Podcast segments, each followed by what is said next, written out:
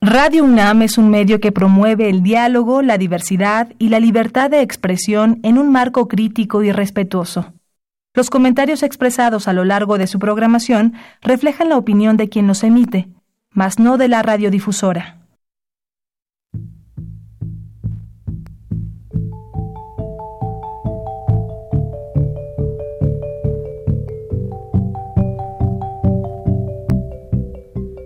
Radio Universidad Nacional y la Facultad de Economía presentan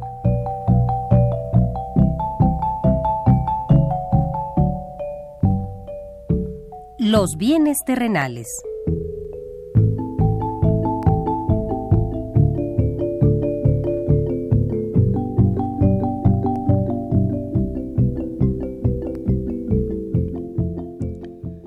Bienvenidos a este espacio radiofónico de la Facultad de Economía de la UNAM. Como cada semana, estamos aquí con ustedes para reflexionar sobre un tema interesante relacionado con la economía, la política, la cultura y las cuestiones sociales. En nuestra mesa de análisis participan destacados especialistas, quienes nos acompañan hoy en este estudio y como siempre, le invitamos a participar en este programa a través de sus llamadas telefónicas. Para nosotros es un gusto saber que usted desde su casa, desde su oficina o en el lugar donde se encuentre, se interesa en el tema que tratamos. Nuestro número 5536 8989. Repito con mucho gusto, 5536 8989.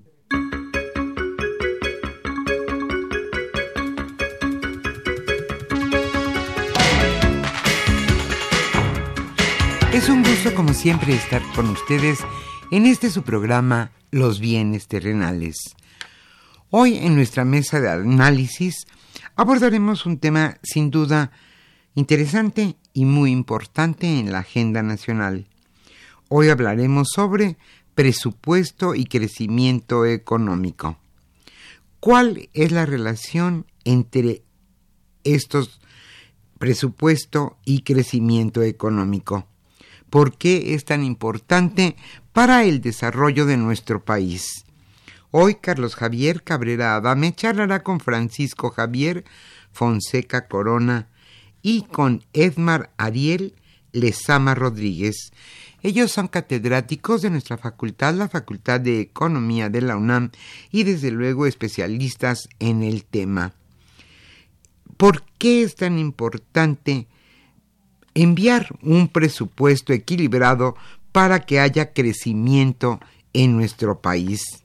Hoy el tema, como les decíamos, lo repito, presupuesto y crecimiento económico. Como siempre, le invitamos a participar en este programa a través de sus llamadas telefónicas. Nuestro número, ya lo mencionamos, lo repito con mucho gusto, 55 36 89 89.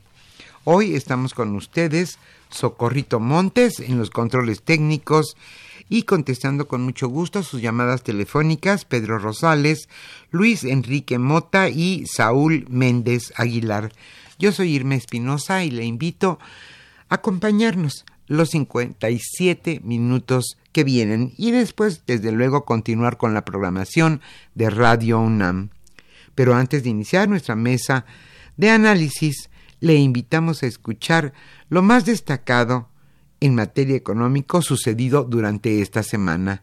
Y en la parte musical seguiremos escuchando en este mes patrio música mexicana.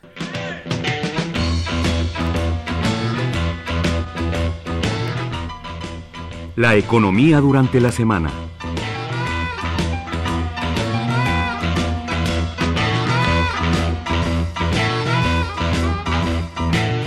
Retrocede la economía 0.14% durante julio. Durante este mes de durante el pasado, perdón, durante el pasado mes de julio, la economía mexicana registró una reducción de 0.14% mensual esto según el indicador global de la actividad económica y, a decir del INEGI, este es su peor desempeño en cuatro meses. En junio pasado, el IGAE tuvo un pequeño avance de 0.16%, pero las variaciones desfavorables en dos de los tres grupos de actividad que lo conforman se reflejaron en un descenso en este pasado mes de julio.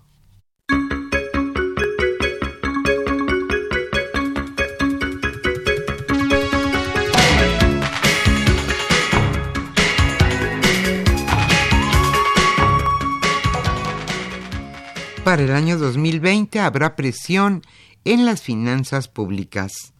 Arturo Herrera, secretario de Hacienda, en su comparecencia ante la Cámara de Diputados, señaló que de los 6 billones de pesos que se esperan recaudar para 2020, menos de 1.1 billones se pueden disponer de forma libre.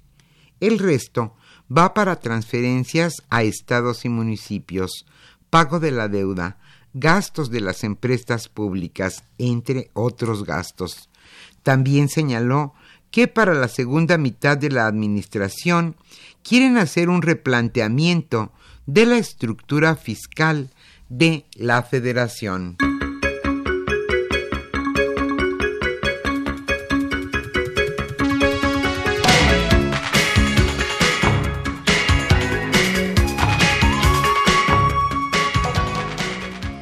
baja el Banco de México la tasa de interés a 7.75%, aunque la actividad económica de los trimestres previos y en julio pasado se mantuvo estancada, se prevé una ligera recuperación en el resto del año, esto según la Junta de Gobierno del Banco de México.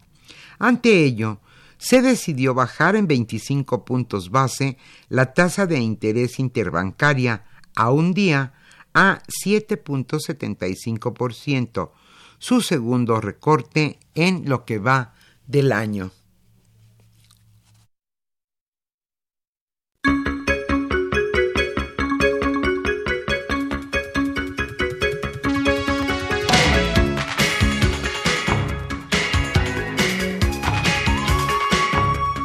coinciden en que la ratificación del Tratado de Libre Comercio quedará pendiente durante 2019.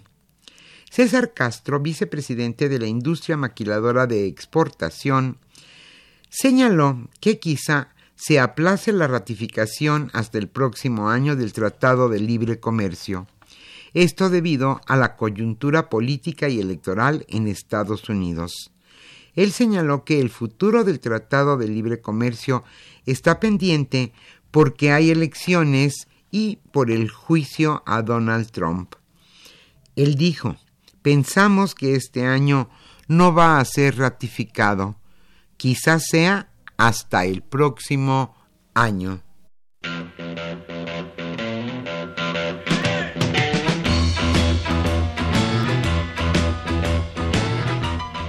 Por la Facultad de Economía.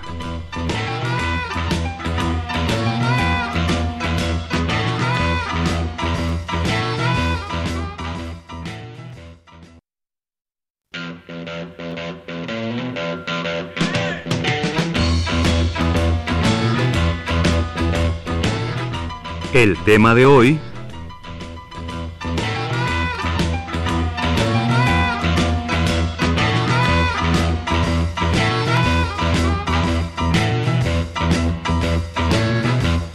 mencionó al inicio de este programa, hoy estaremos hablando en nuestra mesa de análisis sobre presupuesto y crecimiento económico. Carlos Javier Cabrera Adame charlará hoy con Francisco Javier Fonseca Corona y con Edmar Ariel Lezama Rodríguez. Ellos son catedráticos de nuestra facultad, la Facultad de Economía de la UNAM, y destacados especialistas en el tema. Como siempre, le invitamos a participar en este programa a través de sus llamadas telefónicas. Nuestro número es 5536 89 89. Y como les decíamos también al principio, en este programa hoy estaremos escuchando música mexicana.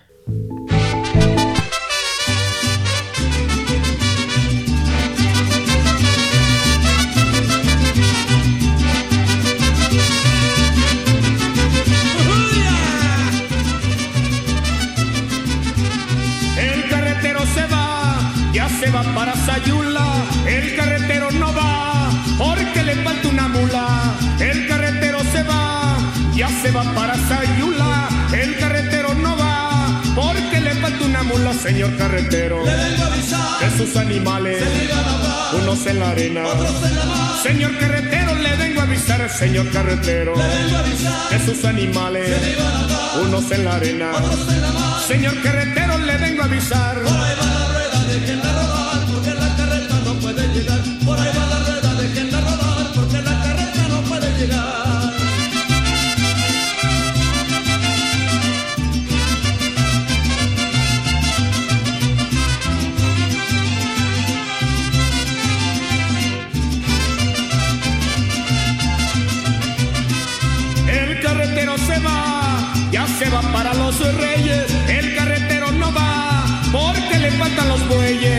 El carretero se va, ya se va para los reyes. El carretero no va, porque le faltan los bueyes, señor carretero. Le vengo a avisar De sus animales, se le iban a ahogar, unos en la arena. otros en la. Señor carretero, le vengo a avisar, señor.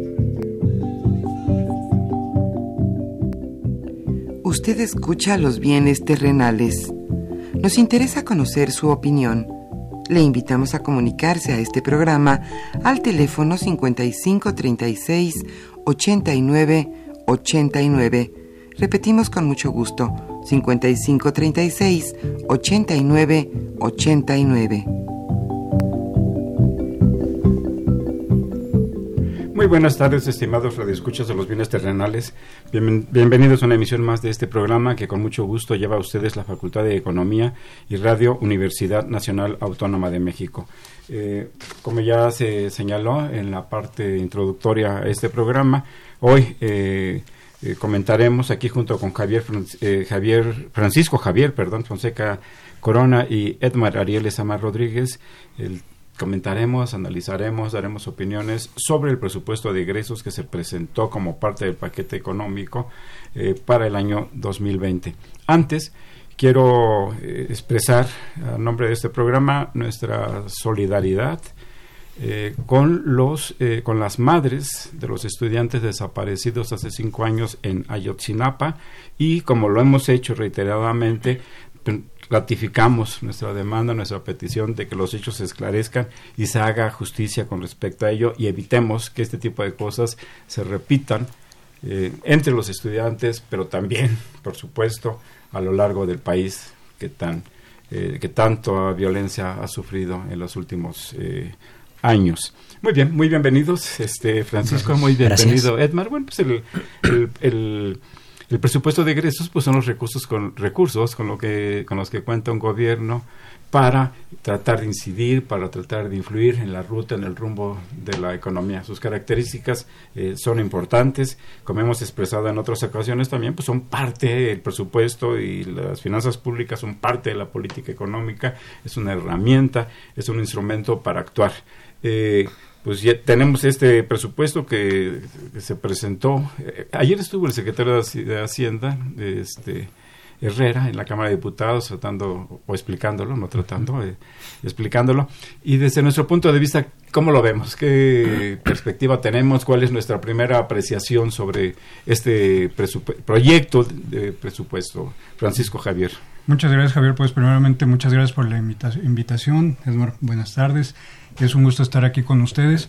Bueno, pues primeramente decir que el presupuesto de egresos es un instrumento importantísimo para el país, para el crecimiento, desde luego. Este programa es acerca de ello, del presupuesto en relación con el crecimiento económico. Recordemos nosotros que el presupuesto es un instrumento formal y que va a normar la forma en que se van a realizar las erogaciones por parte del Estado, ¿verdad? Entonces, eh, tenemos que es, es un documento que permite hacer una asignación de recursos, es una de las principales funciones, es decir, cómo vamos a repartir el dinero con el que cuenta el Estado para que lo entienda el público, ¿no? eh, vamos a tener también una, una tarea o una función que es de estabilización. Hablamos de que, por ejemplo, el, el presupuesto puede contener medidas eh, procíclicas o contracíclicas. ¿Qué es esto? Suena como muy raro. Bueno, lo que sucede es que en la economía a veces estamos arriba, a veces estamos abajo, ¿no? Estamos en momentos eh, expansivos, estamos en momentos en los que la actividad económica es muy intensa y otros en los que hay, pues digamos, una pequeña depresión. Eh, tenemos eh, situaciones en las que la economía se desacelera. Entonces, a través del gasto público, el gobierno lo que puede hacer es incentivar las actividades económicas. Otra función muy importante eh, del eh, presupuesto es la distribución, ¿verdad? Cómo el, el, gobierno va a hacer para que los eh, miembros de una sociedad eh, pues puedan tener sus bueno, todos los bienes y servicios. Hace un momento platicábamos de manera informal, por ejemplo, la cuestión del transporte, ¿no? Entonces, ya sea a nivel federal, a nivel de los estados, de los municipios, cómo se va a repartir eh, el dinero para que se den los bienes y servicios a la población. Una última función que puede tener el presupuesto es la de la coordinación, es decir, cómo conjuntar todas las funciones anteriores que hemos eh, mencionado. Entonces, esta eh, labor es importantísima, la de discutir, la de debatir acerca de cómo se va a repartir el dinero, todo esto que va a contribuir a que ya sea la economía crezca o si no se hace de una manera adecuada, pues entonces puede provocar un problema para la economía va a haber estancamiento o incluso decrecimiento. El presupuesto puede servir entonces para ayudar a expandir la actividad económica si tiene ciertas características y si tiene otras características más restrictivas, por decirlo así, para contribuye también a frenar la actividad económica. Es correcto. Eh, gracias, Francisco. Eh, Edmar, bienvenida al programa. Tu apreciación, tu opinión sobre. Gracias, Javier. Este Francisco, paquete. bueno, para no ser eh, tan, tan repetitivo, Francisco ha explicado muy bien cómo cómo funciona un presupuesto. Yo creo que este presupuesto como tal tendríamos que, analizarlo desde dos puntos de, de, vista. En el corto plazo ayuda a que el país tenga crecimiento económico y en el mediano plazo ayuda a que alcancemos una reforma fiscal necesaria justo para hacernos de más ingresos. Si el presupuesto que tenemos que ha planteado la Secretaría de Hacienda se gasta bien, creo que estaríamos ante un escenario de tasas cercanas a 2%, como afirma Hacienda en su proyección más, más cercana, y quizá tener al, alcance de, de mano una, una, reforma fiscal.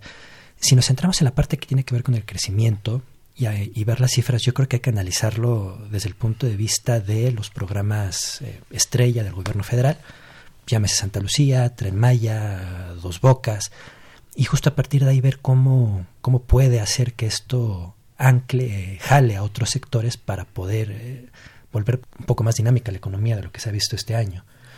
La impresión, eh, y seguramente hablaremos sobre esto más adelante, es que el presupuesto está distribuido de tal forma que parece que va a ser un poco complicado que alcancemos las cifras planteadas por, por la Administración Federal para este año y quizá para los que siguen. Las metas en materia de crecimiento económico. Sí, sí, sí, claro. Sí, cuando uno ve los criterios, establecen que estaremos entre 1,5 y 12,5 dejémoslo en 2%. Si uno ve, por ejemplo, lo que está destinado a la refinería de dos bocas, se dice que tiene que estar para tres años y gastarse 50 mil millones de pesos año con año. 50 mil para 19, 50 mil para el 20 y 50 mil para el 21, repartido de esa forma, según los documentos. El problema es que para 2020 no se están asignando 50 mil millones, está asignando menos.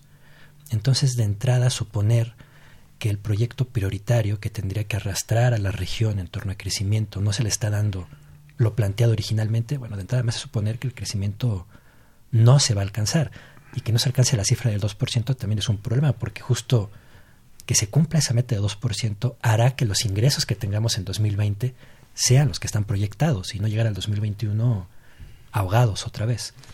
Francisco, eh, ¿podrías ampliar un poco la idea del el impacto que puede tener el presupuesto en la actividad económica, en particular referido a las características, al monto? Y si podemos avanzar un poco en la estructura del presupuesto que se está proponiendo para el año próximo. Sí, claro, con mucho gusto. Eh, mira, el, el, el, presupuesto, bueno, el, el, gasto público tiene dos grandes efectos económicos. ¿no? Uno es el efecto, eh, el, efecto multiplicador y otro es el efecto acelerador. ¿A qué se refiere? Eh, vamos a suponer que el gobierno compra un lote de automóviles, ¿no? Voy a ir por un ejemplo muy sencillo. Entonces, cuando, cuando destina una cantidad de dinero a comprar automóviles, entonces las eh, fábricas de, automóviles van a comprar a su vez piezas de automóviles y las piezas de automóviles van a requerir obreros para que las fabriquen y así. Entonces, imagínate la importancia que esto tiene. Bueno, yo sé que tú lo sabes, ¿no? adelante, este, adelante. Eh, y entonces esto va permitiendo que se vaya derramando hacia todo todos los sectores de la economía ¿verdad? Esta, esta actividad, se, va generando más actividad económica, se va generando más producto y esto permite que la economía crezca. Y aparte hay un efecto que se llama acelerador, que ya es cuando inclusive llega a tal punto la actividad que eh, una fábrica puede decidir ampliarse, ¿no? puede ser que quiera ampliar sus instalaciones, este, poner otra, una planta en otro lado, en fin, todo esto. Entonces, esto es muy importante. Si el gobierno eh, hace su trabajo gastando y gastando bien, gastando adecuadamente, entonces va a animar además a que los inversionistas eh, también quieran eh, invertir en el país. Esto es, esto es importantísimo. Entonces, eh, lo que dice Edmar es, es muy, muy importante. Esta cuestión de plantear pues metas muy optimistas a veces no resulta tan bueno porque tenemos que tener en cuenta que todos los expertos opinan que estamos aproximándonos a una fase eh, de desaceleración, ¿no? Pues, habla incluso parece de, que estamos, recesión. Parece que estamos ya en una etapa de desaceleración. Así es. Y este presupuesto, ¿tú crees que pueda, cómo lo ves? ¿Podría tener un impacto positivo o no? Yo creo que tiene un impacto positivo en la parte de distribución. Eh, es decir, la, redistribución del ingreso es algo que en este país eh, hace mucha falta, ¿no? Y que los sectores más desfavorecidos piden a gritos desde hace mucho. Sin embargo, eh, creo que tenemos un problema fuerte con la inversión, la inversión pública. Lo que decía Edmar hace un momento, que estoy muy de acuerdo con él, por ejemplo, con la cuestión de, dos bocas, ¿no? Este, parece que a veces se están planteando pues algunas cuestiones un tanto ilusorias, ¿no? Que queremos un aeropuerto, un tren, eh, una refinería y demás, pero qué tantos recursos se, se van a necesitar. La, la, parte de la planeación creo que está quedando un poco a deber, ¿no? Eh, si se están asignando la cantidad de recursos adecuados o no, y qué, tanta proyección puede tener eh, un, una obra de este tipo. Por ejemplo, algunos hablan de que la vida del aeropuerto de unos cuantos años, ¿no? Cuando necesitamos un aeropuerto para muchas décadas adelante, como lo, que hizo China, ¿no? Un aeropuerto enorme, un país que está en un crecimiento eh, muy acelerado eh, refinería de dos bocas cuando nosotros tenemos ya que los países están en una transición energética, los países eh, eh, del primer mundo, y que muchos países están siguiendo en ello, y entonces lo que necesitamos es más bien pues transitar hacia la producción de tecnología que nos lleve a no depender de los hidrocarburos. Entonces, bueno, dejo esas reflexiones aquí en la mesa para continuar con el tema. Para inversión, para, para fomento económico, para inversión pública, eh, ayudan a, contar con una economía que, pues, que empieza a recuperar el crecimiento y la expansión? Bueno, yo empezaría con lo que Francisco comenta. ¿Hay dinero para tratar de cerrar brechas? Sí, pero quizás sea muy momentáneo. Lo importante aquí es la inversión pública y las cifras no son muy alentadoras. Si uno ve, por ejemplo, lo que está presupuestado para la Secretaría de Comunicaciones y Transportes en 2020, justo para inversión pública, es 18% menos que lo que tenía este año para gastar. Eso evidentemente complica mucho que pueda existir desarrollo regional y nacional. Yo creo que estas cifras, que son muy locales, eh, y las de la Cámara Mexicana de la Industria de la Construcción, pueden ayudar a eso. Y además, bueno, a entender esta parte. Y además que yo creo que son cifras pues un poco graves. 30% de las empresas constructoras en Aguascalientes no han recibido ningún contrato por obra pública solo 35% de los afiliados a la Cámara Mexicana de la Industria de la Construcción en Zacatecas hacen obra pública. En Guanajuato se han perdido 4.000 empleos vinculados a la industria de la construcción. En lo que se refiere para infraestructura a nivel Estado hay dos que pierden mucho. A Tlaxcala se le quita 41% y a Jalisco el 18%. Cuando uno empieza a ver estas cifras, a mí lo primero que me surge es, Veo complicado que se alcance entonces, bajo este escenario, una cifra de 2% de crecimiento para 2020. Y eso me parece muy peligroso. Anoche antes de, de cerrar, digamos que mi documento que iba a presentar ahora, empecé a hacer algunos cálculos. ¿Qué pasaría si no crecemos al 2% y crecemos al 1%? Es decir, a la mitad de lo que se está planteando y que yo creo es un escenario un poco más razonable. Dejaríamos de percibir 25 mil millones de pesos para 2021. El, eh, tributario. Tributarios, claro, claro. Se dejarían de percibir, podrían cobrar vía IVA e ISR, que es prácticamente la única forma que tenemos para, para hacernos de ingresos. Y esos 25 mil millones, pues a qué equivalen? Prácticamente a la mitad del presupuesto de dos bocas en un año. O sea, si empezamos a plantear escenarios no realistas, el problema no se va a ver quizá en 2020, sí en 2021, sí en 2022. Y a partir de ahí también eh, tener la complicación de hacer una reforma fiscal. El gobierno actual dice, y creo que dice bien, vamos a demostrar que se gasta bien para que la negociación por una reforma fiscal sea lo más eh, tersa, suave y fácil posible. Bueno, bajo este escenario, ni la parte empresarial ni la parte de la población creo estará conforme y para nada será una, una negociación fácil esa reforma fiscal, porque lo que se está viendo es que no se está gastando de forma adecuada. Sí se está gastando de forma adecuada con un sector de la población que no podemos olvidar, eso es un hecho, pero el presupuesto tiene que ser lo menos inequitativo posible y pensar en el mediano y largo plazo. Es decir, que tendría que atender tanto la función social como la función económica. De, Ambas, por supuesto. ¿Y es posible, Edmar, eso? No, por supuesto que es posible. Eh, eh, eh, aquí el problema es quizá los tiempos que han planteado. Un gobierno como este, con una amplia base de apoyo, creo que lo primero que tuvo que haber hecho era la reforma fiscal y después demostrar que gastaba, que ese bono democrático lo tuvo que haber gastado en la reforma fiscal, porque bajo este escenario va a ser complicado que la parte empresarial, la clase política y buena parte de la población eh, entienda que se gastó de menos mal posible. Pero tu pregunta en torno a si se puede atender ambas partes, por supuesto. Sí se puede siempre que aumenten los ingresos tributarios, ¿no? Claro. Era la reflexión que tú estabas apuntando. Si no aumenta los ingresos tributarios, pues difícilmente se podrá eh, destinar recursos para impulsar la actividad económica. Eh, los datos que, que, están aquí, bueno, pues este, muestran lo, lo apretado que está el presupuesto. El, el, costo financiero, por ejemplo, el costo financiero de la deuda que está contemplada en el presupuesto es de 733 mil millones de pesos. Las pensiones, que ese es un problema este, muy grave que ha crecido exponencialmente. Si vemos los, los recursos que se destinaban no hace muchos años, pues eran la, mitad o la cuarta parte de lo que hoy se está destinando, 965 mil millones de pesos.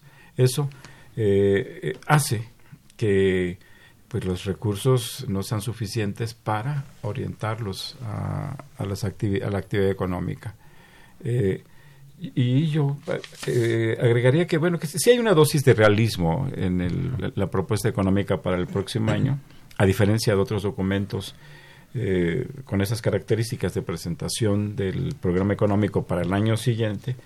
Eh, aquí lo que se está por escrito, lo que se señala, dice es que se enfatiza el compromiso del gobierno de mantener la disciplina y la prudencia de la política fiscal mantener la estabilidad eh, macroeconómica, permitirá seguir creando condiciones para, para promover un crecimiento incluyente. E, e, Esa es parte de lo que se decía hace, desde hace muchos años.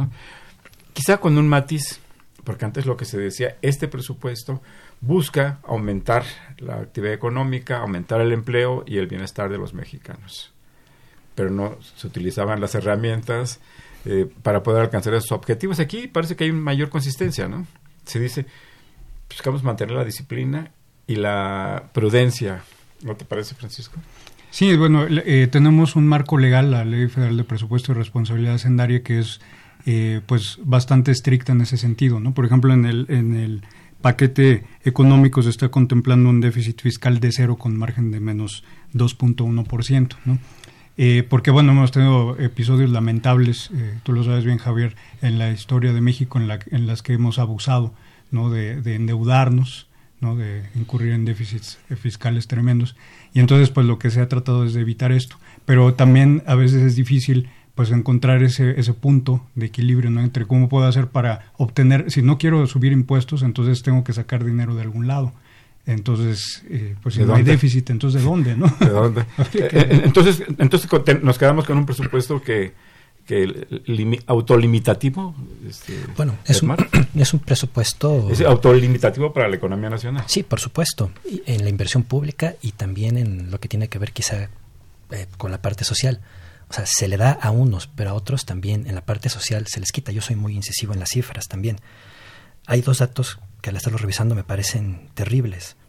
El primero es al sector salud, lo que tiene que ver con prevención, VIH, sobrepeso, obesidad, diabetes, cáncer. Se le recortan 10 mil millones de pesos. Esos 10 mil millones evidentemente van a parar a otro lado dado que nos podemos endeudar. Eso se entiende perfectamente. El problema es que esto, esta población que no se, está- no se está atendiendo hoy, tiene un costo en dos o tres o cuatro o cinco años y no va a haber presupuesto que alcance para atenderla. Otro dato, al estar haciendo cálculos, hay una población que no está afiliada a la seguridad social, dado que no tiene un empleo. No es formal, no es formal en la economía. 71 millones de Es pesos. muchísimo. Si solamente quisiéramos atender a la mitad, es decir, a 35 millones, más o menos necesitaríamos unos 160 mil millones por año, dadas las cifras que tiene el sector salud en México. Lo que está presupuestado para esa población son mil millones, o sea, prácticamente nada. Sea, seguimos dejando también eh, fuera de, la atención a una población grande. Y esto también es redistribución del ingreso. Quizá no le estás dando un cheque por un monto monetario, pero que tenga atención a la salud. Bueno, pues evidentemente cerrar brechas entre los que tienen y los que no tienen. Entonces, como dices tú, pues para mí esto es autolimitativo también. Y entonces, hay una...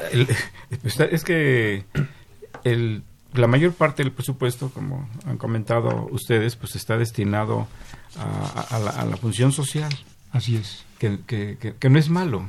¿no?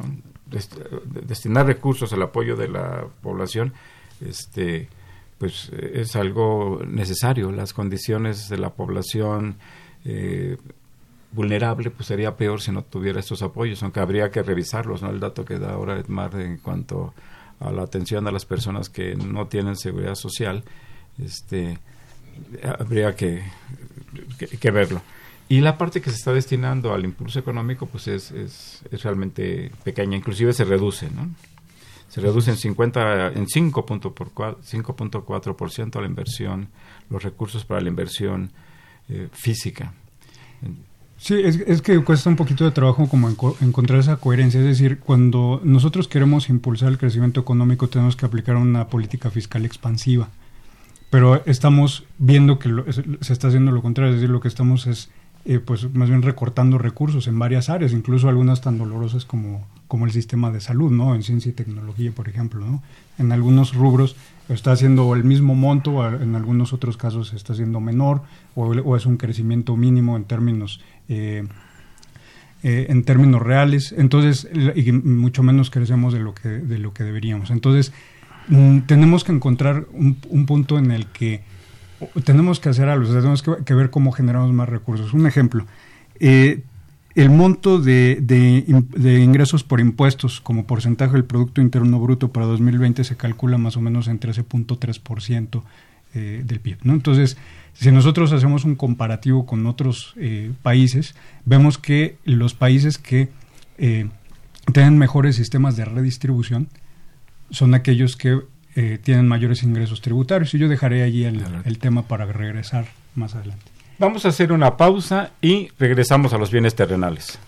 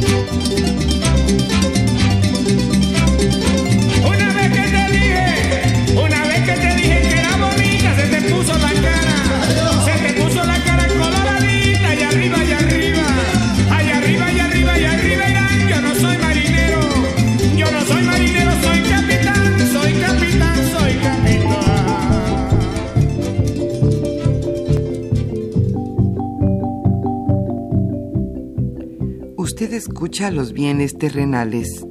Nos interesa conocer su opinión. Le invitamos a comunicarse a este programa al teléfono 5536 89 89. Repetimos con mucho gusto, 5536 89 89.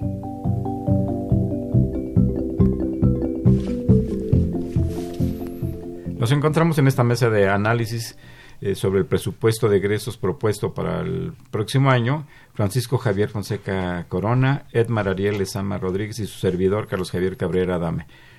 Las decisiones económicas del presente tienen un impacto en el futuro. Yo soy de la impresión de que el futuro es incierto y en economía más todavía, y a veces en economía también el pasado es incierto.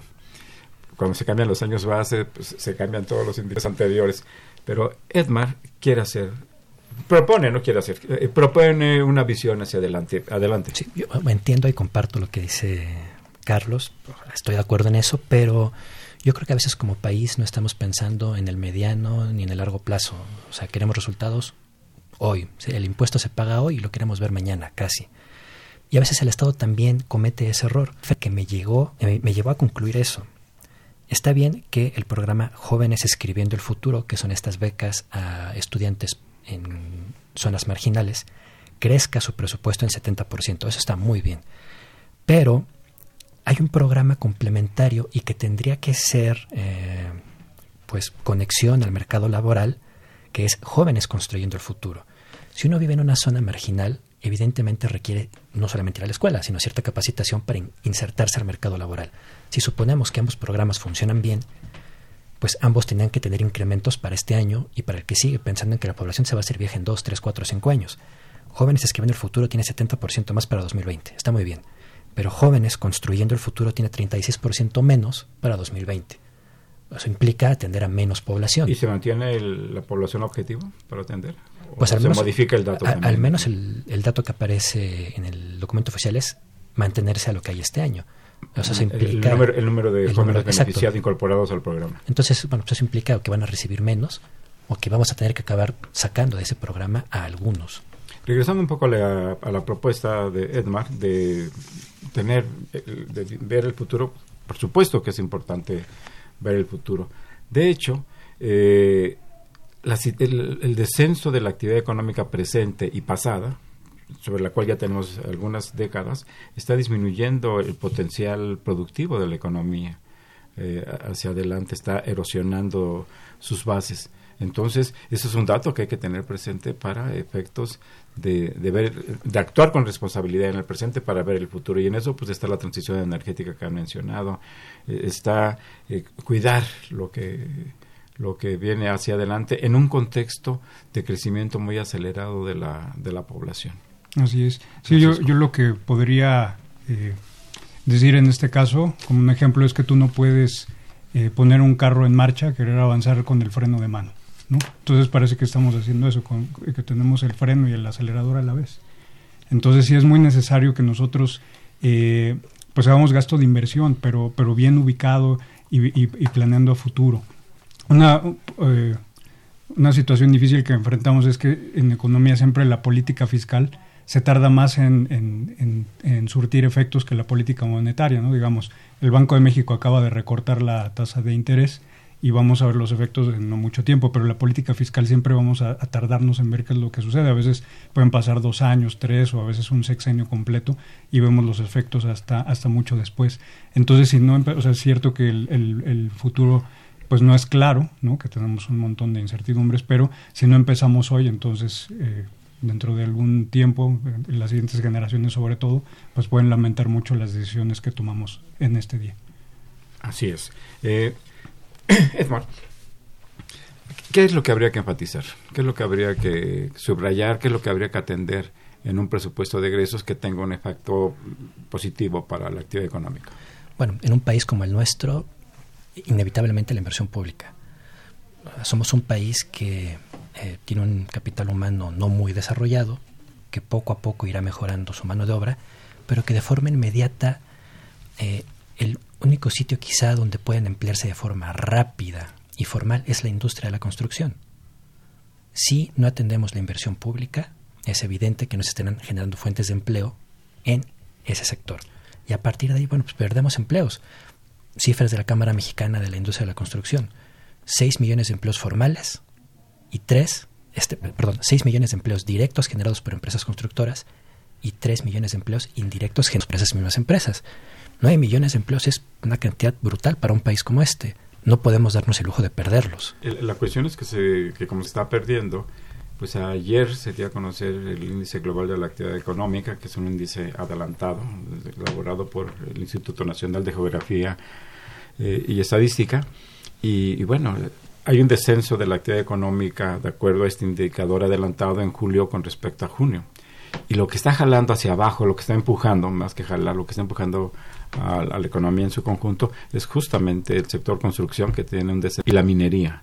Eh, eso llama la atención porque pues una vía de inversión más o menos rápida y con un efecto multiplicador eh, significativo, pues es la, es la construcción. Y ahí pues no se ve que el gobierno está soltando los recursos para eh, impulsar obras, eh, obras de construcción precisamente, Francisco. Sí, bueno, te teóricamente es, esto sería lo que se lograría con el, la construcción del aeropuerto de Santa Lucía y Dos Bocas, ¿no? Pero pues hemos presenciado pues que muchos grupos opinan ¿no? de, que tiene consecuencias, unos eh, eco, incluso ecológicas, otras que, por ejemplo, no, no van a ser suficientes para impulsar la economía eh, a largo plazo, que son eh, obras eh, de, de, visión cortoplacista, muchas cosas, ¿no? P podemos opinar lo que sea, pero la cosa es que tenemos que empezar. Que no se está ejerciendo. y sí, de hecho, de hecho hay un subejercicio, ¿no? actualmente. Entonces, o sea, justo para complementar lo que dice lo que dice Francisco, si ya uno va al detalle puntual de ciertas obras, hay algunas importantes en estados clave que se quedan con cero para 2020.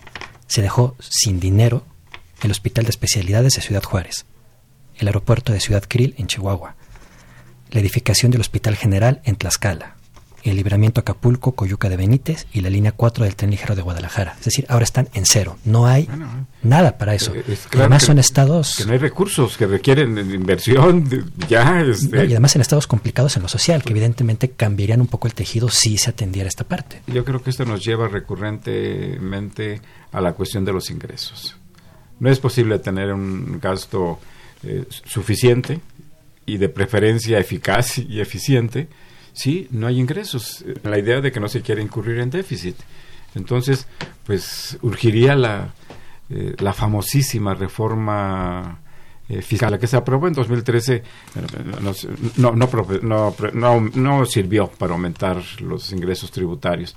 Entonces, pues este pues un llamado a la presidencia de la República ¿no? a revisar la política económica, a revisar la política de gasto y de ingreso, por supuesto, porque la clave está en el ingreso. No alcanza, no alcanza los 6.5 billones de, de, pesos, 6 billones de pesos, no alcanzan. Podemos hacer un listado largo de necesidades que no son atendidas, que no son cubiertas, de insuficiencias, aunque otras sí son cubiertas y son atendidas, pero en términos generales y en términos estructurales pues, no alcanza para cambiar de ruta, para cambiar el, para darle un giro a la tendencia que ha tenido la economía de nuestro país desde hace ya algunas décadas.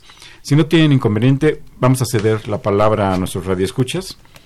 Jorge Morán, gracias por llamarnos. Eh, comenta, ¿existe algún estimado por parte de los economistas sobre el monto que se pierde en corrupción y desfalcos? Eh, ¿Cuál es el plan del gobierno cuando se, te, eh, cuando se termine de explotar un peso petrolero o eh, el sector minero. Acaba de publicar un libro Francisco Javier, que se llama La corrupción y las finanzas públicas en México. Entonces, Sí. esto, esto viene muy al caso. Aprovecho para darle también crédito a mi coautora, que es la doctora Marcela Astudillo, que le mando un saludo. Eh, bueno, en efecto, eh, esta cuestión de la corrupción, que es un tema eh, pues que está ahorita en, en la agenda nacional no de manera muy fuerte, eh, quiero decirles que, bueno, como es- se trata de un, un conjunto de actividades furtivas, entonces realmente lo que hace es que generalmente se mide a través de percepciones. Nadie puede tener un cálculo exacto. Miente si alguien dice que tiene un cálculo exacto de cuánto- 2% del PIB significa. Claro que no, porque nadie lo puede medir. Pues desde luego que nadie este, hace público cuánto roba, ¿no? cuánto desvía de las arcas públicas. Hay estimaciones que van desde Y los que el lo 2%. reciben niegan, ¿no? Dicen, no, yo no. Exactamente, que van desde el 2% hasta el 10% del Producto Interno Bruto. Entonces, una estimación exacta no la hay. ¿no? Y en cuanto a las actividades eh. Eh, eh, eh, ¿qué, ¿Qué plan tiene el gobierno cuando un pozo se está agotando? Un pozo petrolero, por supuesto. O la ah, pues hay unas actividades de recuperación, de restitución, eh, de reservas. Aquí le- aprovecho para comentarles que próximamente, yo creo que en dos semanas, dedicaremos un- nuestra emisión a, a Pemex, a su plan de negocios y y a- y a entrar en detalle a lo que está pasando en ese sector y en esa empresa. Arturo Báez, gracias por llamar, felicita al programa y agrega, si la, si la forma como está aprobado el presupuesto permitirá el crecimiento y desarrollo económico del país. Pues sobre eso hemos estado tejiendo, abordando. Algo breve que quieras agregar. Edmar? Bueno, la conclusión es, Bueno, ah, rápido, la conclusión es no. Al estar haciendo algunos modelos, yo creo que el presupuesto actual, si se deja como está y se gasta como está, crecemos entre el punto 8 y el 1.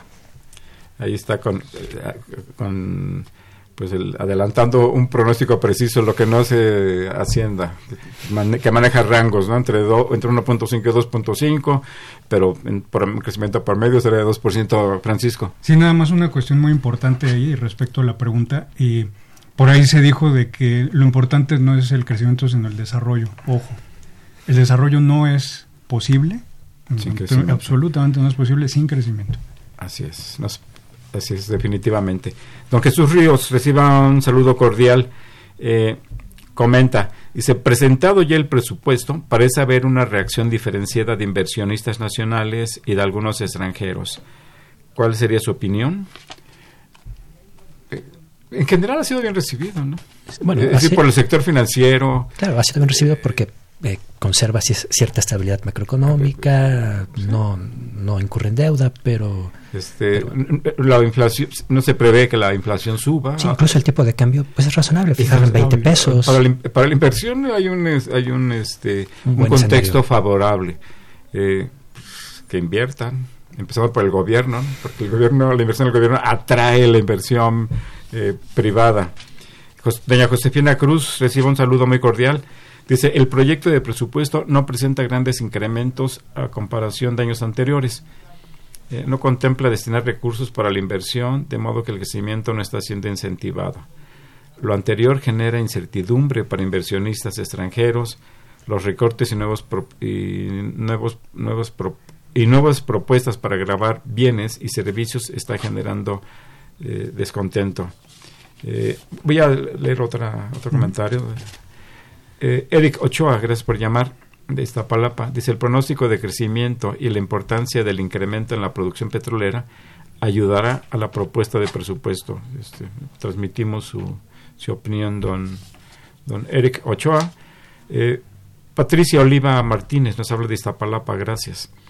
Dice, ¿qué porcentaje del presupuesto se destinará para programas sociales como adultos mayores, jóvenes construyendo el futuro, discapacitados, estudiantes, etcétera? ¿Podemos tener una reacción? Sí, bueno, es prácticamente lo que se lleva la mayor parte del presupuesto. Los incrementos que tienen van del 30 al 70%.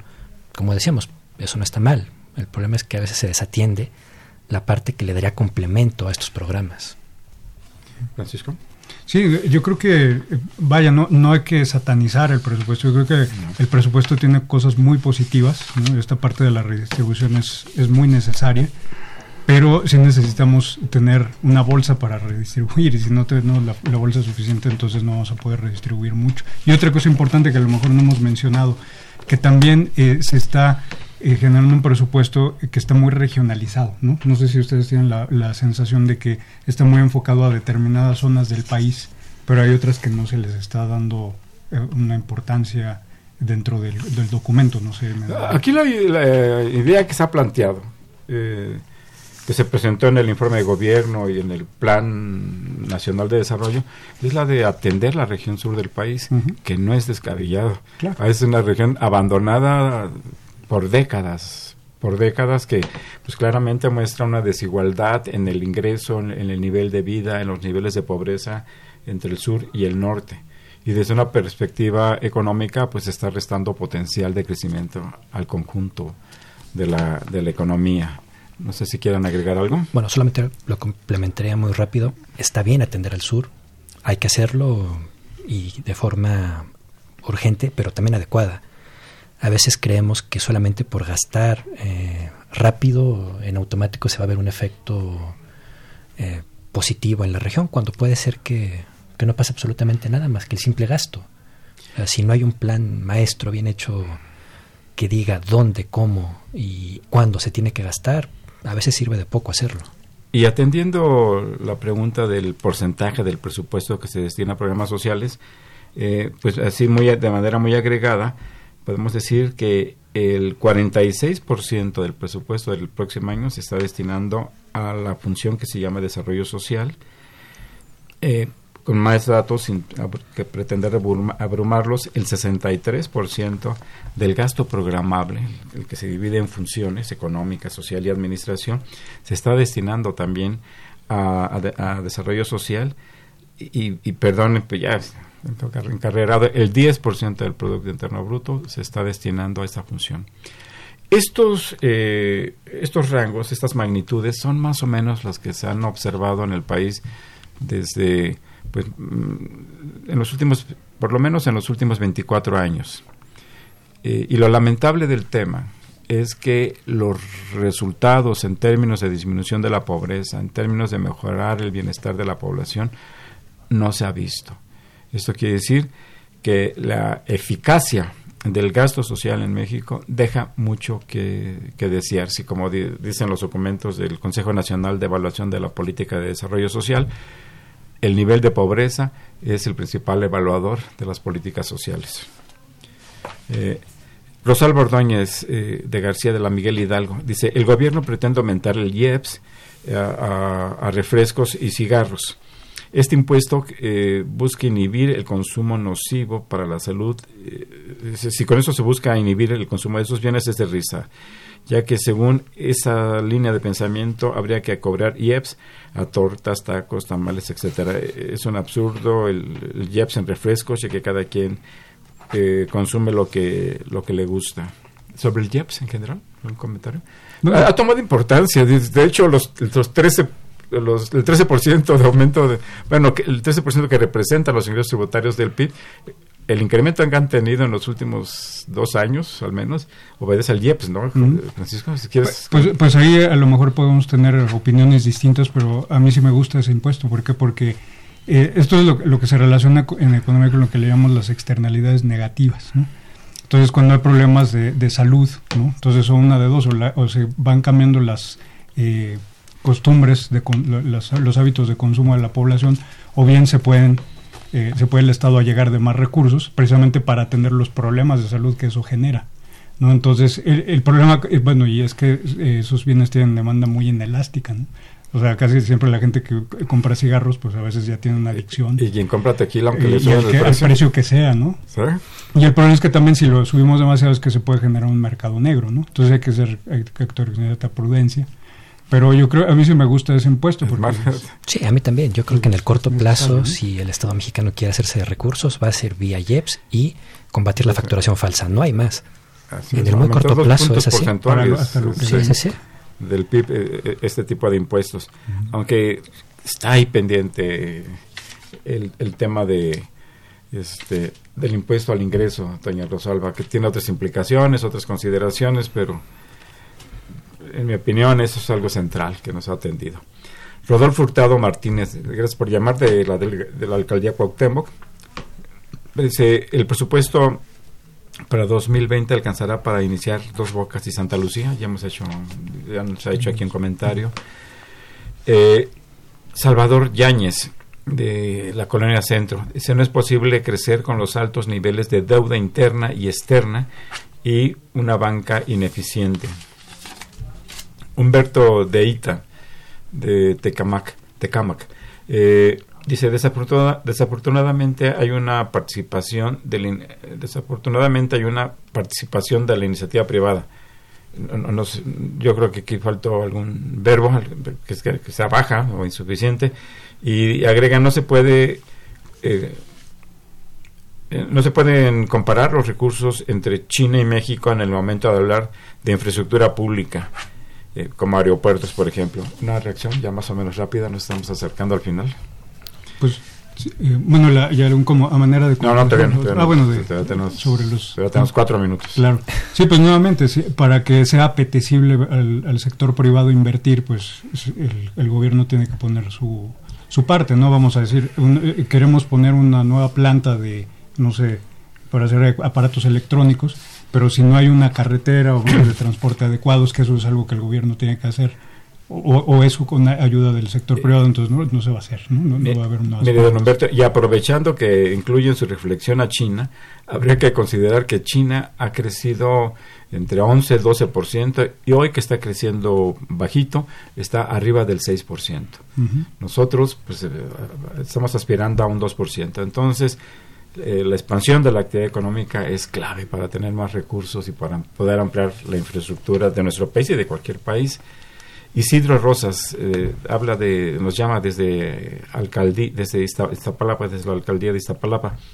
Dice, se comentó que debe haber un desarrollo de las energías renovables. Si México también, aparte de recursos naturales, posee petróleo, ¿por qué no aprovecharlo también y tener eh, refinerías como en Estados, como Estados Unidos, que aparte nos sigue vendiendo gasolina? Si de todas formas se consumen los combustibles, hay que producirlos eh, y, finalmente, don Jorge Guerrero Rodríguez, un saludo, él habla de Catepec. Dice, lo más importante de la administración pública y también privada o empresarial es frenar la corrupción. Si los funcionarios no roban, pueden ocuparse mejor los recursos. ¿Un comentario, la reacción a estas, pues estos comunicados en nuestro público? Bueno, yo creo que ya a manera también de conclusión para cerrar, eh, quizá mucha parte de la población en México esperaba un presupuesto complicado este año. No, yo creo que el presupuesto complicado va a estar en 2021. ¿Complicado qué significa? Eh, más recortes, más recortes, más recortes, menos gasto. Aquí todavía hay cierto margen. Yo creo que en el 21, dado que vamos a ingresar muy poco este, eh, bueno, el año que viene, en 21 sí habrá, yo creo que recortes muy significativos. Y eso me lleva a reforma fiscal. Sí, reforma fiscal. No hay un rebote, no hay un viraje. Bueno, dado la escena local e internacional, parece poco probable. Francisco. Así es. Bueno, pues eh, precisamente estamos planteando un panorama, bueno, el, gobierno plantea un panorama muy optimista en cuanto al crecimiento. Entonces, si ese crecimiento es menor, eh, como ya lo dijo Edmar, entonces lo que vamos a tener es que también va a haber menos ingresos. ¿No? Porque eso está directamente ligado, ¿no? Si hay menos producto, hay menos ingresos sobre, por ejemplo, el, el, ISR, va a haber menos transacciones económicas, menos ingresos por IVA. Bueno, y está muy amarrado, ¿no? El tequila, el, consumo de tequila y de gasolina Entonces, pues, yo coincido completamente con Edward, lo que dice es que, eh, de, la cuestión de los recortes, no vamos a tener que tener la tijera a la mano, porque si no logramos esos niveles de crecimiento que se están planteando, entonces pues vamos a tener lamentablemente que hacer recortes que van a ser dolorosos, ¿no? Pues esas son las opiniones de Francisco Javier Fonseca Corona, de Edmar Ariel Lezama Rodríguez, que están basadas en el estudio, en la revisión del presupuesto, en su trayectoria como académicos en la Facultad de Economía y en otras instituciones. Pues muchas gracias por haber estado aquí esta tarde con nosotros. Y muchas gracias a ustedes por escucharnos, muchas gracias por comunicarse con nosotros. Les recuerdo que Los Bienes Terrenales es un programa de la Facultad de Economía y de Radio Universidad Nacional Autónoma de México. Que tengan muy buenas tardes y un fin feliz cierre del mes de septiembre de 2019. Buenas tardes. Gracias. Gracias. Agradecemos su atención y participación en este programa a través de sus llamadas telefónicas y la invitamos la próxima semana a la misma hora en otro programa más de los bienes terrenales. La coordinación general fue de Carlos Javier Cabrera Adame, la coordinación académica de Aníbal Gutiérrez, Roberto Cabral, Alejandro Pérez Pascual, Rubén Antonio Miguel y Leonardo Lomelí Vanegas.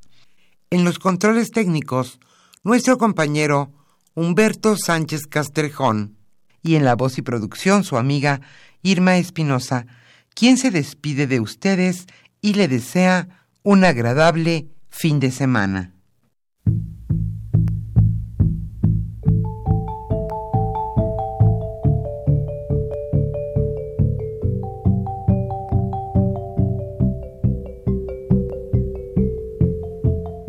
Radio Universidad Nacional y la Facultad de Economía presentaron